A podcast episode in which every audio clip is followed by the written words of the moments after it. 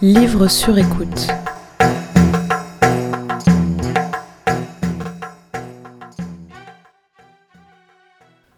Anne a 46 ans, de haute pommette et un rire très communicatif. Anne, c'est ma tante engagée, pour l'environnement, pour les droits des étrangers, des femmes et des minorités. Ses causes, elle les défend avec toutes ses tripes, dans son boulot comme au cours de nos repas de famille. Là, tout le monde n'est pas d'accord. Alors forcément, ça répond, ça monte le ton, ça crie et puis ça se réconcilie. L'engagement d'Anne s'accompagne d'une vraie curiosité de l'autre, qui se traduit par des lectures, des rencontres et des voyages. Comme celui qu'elle a fait il y a 20 ans, en Inde. C'est cette expérience qui inspirera son choix d'extrait pour livre sur écoute. Il sera tiré de Nocturne indien d'Antonio Tabucchi. Un roman qui explore la misère de Bombay, l'opulence de Goa, mais surtout la quête de soi, et qu'Anne me dit avoir adoré.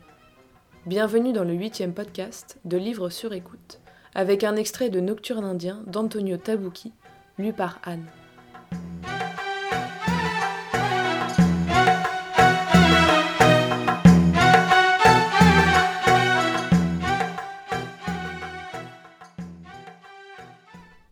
J'étais facteur à Philadelphie. À 18 ans déjà, j'étais dans les rues, la sacoche en bandoulière, toujours, tous les matins. L'été, quand le bitume est une vraie mélasse, et l'hiver, quand on tombe sur la neige glacée. Comme ça, pendant dix ans, à porter des lettres. Tu ne sais pas combien de lettres j'ai porté, des milliers. C'étaient tous des messieurs sur les enveloppes. Des lettres qui venaient de tous les coins du monde. Miami, Paris, Londres, Caracas. Bonjour monsieur, bonjour madame, je suis le facteur. Il leva les bras et indiqua le groupe de jeunes qui étaient sur la plage. Le soleil se couchait et l'eau étincelait. Des pêcheurs, à côté de nous, préparaient un bateau. C'étaient des hommes à moitié nus, avec seulement un tissu autour des reins. Ici, nous sommes tous égaux, dit-il. Il n'y a pas de messieurs. Il me regarda, et son visage prit une expression malicieuse. Tu es un monsieur, toi? Qu'est-ce que tu en dis, toi? Il me regarda d'un air dubitatif. Tout à l'heure, je te répondrai. Puis il me montra les petites cabanes de palmes que l'on voyait sur notre gauche, appuyées à la dune. Nous vivons là. C'est notre village. Il s'appelle Sun. Il tira de sa poche une petite boîte en bois qui contenait du tabac et du papier, et roula une cigarette. Tu fumes? D'habitude, non, dis-je. Mais maintenant, oui, si tu m'en offres une. Il en roula une pour moi aussi, et me dit Ça, c'est bon à fumer, ça rend gai. Tu es gai, toi? Écoute, lui dis-je, ton histoire me plaisait, continue à raconter.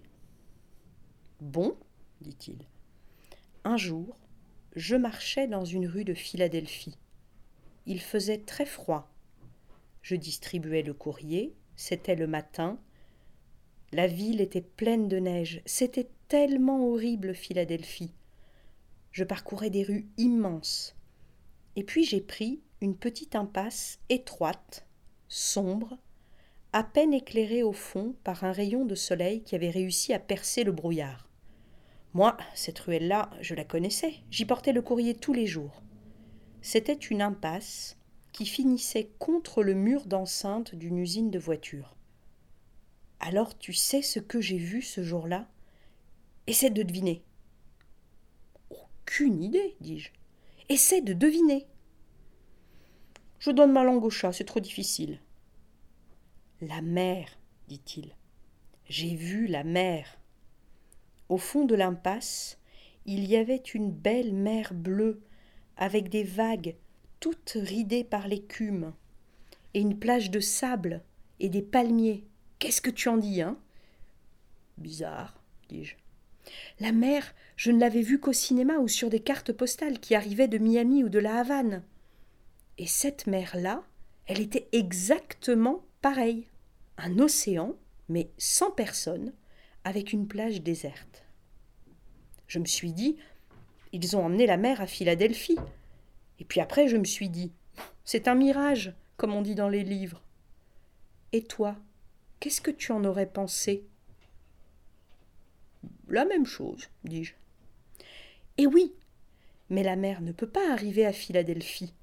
Et les mirages ne se produisent dans le désert quand le soleil tombe à pic et que tu as très soif. Et ce jour-là, il faisait un froid de canard. C'était plein de neige sale. Alors comme ça, je me suis approché tout doucement, attiré par cette mer, avec une envie folle de plonger dedans malgré le froid, parce que ce bleu était une tentation, et que les vagues scintillaient à cause du soleil. Il s'arrêta un instant et tira une bouffée de cigarette. Il souriait d'un air absent et lointain en revivant ce jour-là. C'était une peinture. Ils avaient peint la mer, ces salauds. Ils font ça quelquefois à Philadelphie. C'est une idée des architectes. Sur le ciment, ils peignent des paysages, des vallées, des bois et ainsi de suite. Comme ça, tu as moins l'impression de vivre dans une ville de merde. J'étais à deux pas de cette mer peinte sur le mur, avec ma sacoche en bandoulière, au fond de l'impasse, le vent tourbillonnait, et au-dessous du sable doré tournoyait de vieux papiers, des feuilles sèches, un sachet de plastique. Plage sale à Philadelphie. Je suis resté un moment à regarder et j'ai pensé.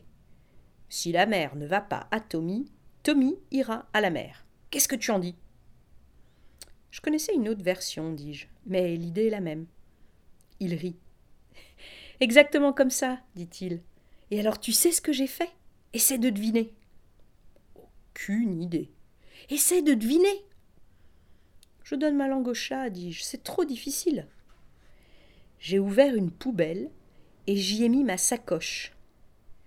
Toi, le courrier, reste là gentiment. Et puis je suis allée à toute vitesse au siège central et j'ai demandé à parler au directeur. J'ai besoin de trois mois d'avance sur salaire, je lui ai dit. Mon père est très malade, il est à l'hôpital, regardez, voilà les certificats médicaux. Il m'a répondu euh, Signez d'abord cette déclaration. J'ai signé et j'ai pris l'argent. Mais ton père était vraiment malade? Bien sûr que oui, il avait un cancer. Mais de toute façon, il serait mort, même si j'étais resté à porter le courrier au monsieur de Philadelphie. Bien sûr, dis-je. J'ai emporté une seule chose, dit-il. Essaie de deviner. C'est vraiment trop difficile. C'est pas la peine, je donne ma langue au chat. L'annuaire du téléphone, dit-il d'un air satisfait. L'annuaire? Oui, l'annuaire de Philadelphie. C'est tout ce qui me reste de l'Amérique. Et pourquoi lui demandai-je. L'histoire commençait à m'intéresser. J'écris des cartes postales maintenant. C'est moi qui écris aux gens de Philadelphie. Des cartes postales avec dessus une belle mer et la plage déserte de Calangouté. Et derrière, j'écris Meilleur souvenir de Tommy le facteur. Je suis arrivé à la lettre C. Bien sûr, je saute des quartiers qui ne m'intéressent pas. Et j'écris 100 mètres de timbre. C'est le destinataire qui paye. Depuis quand es-tu là lui demandai-je. Quatre ans, dit-il. L'annuaire de Philadelphie doit être plutôt long. Oui, dit-il, il est énorme, mais de toute façon je ne suis pas pressé. J'ai toute la vie devant moi.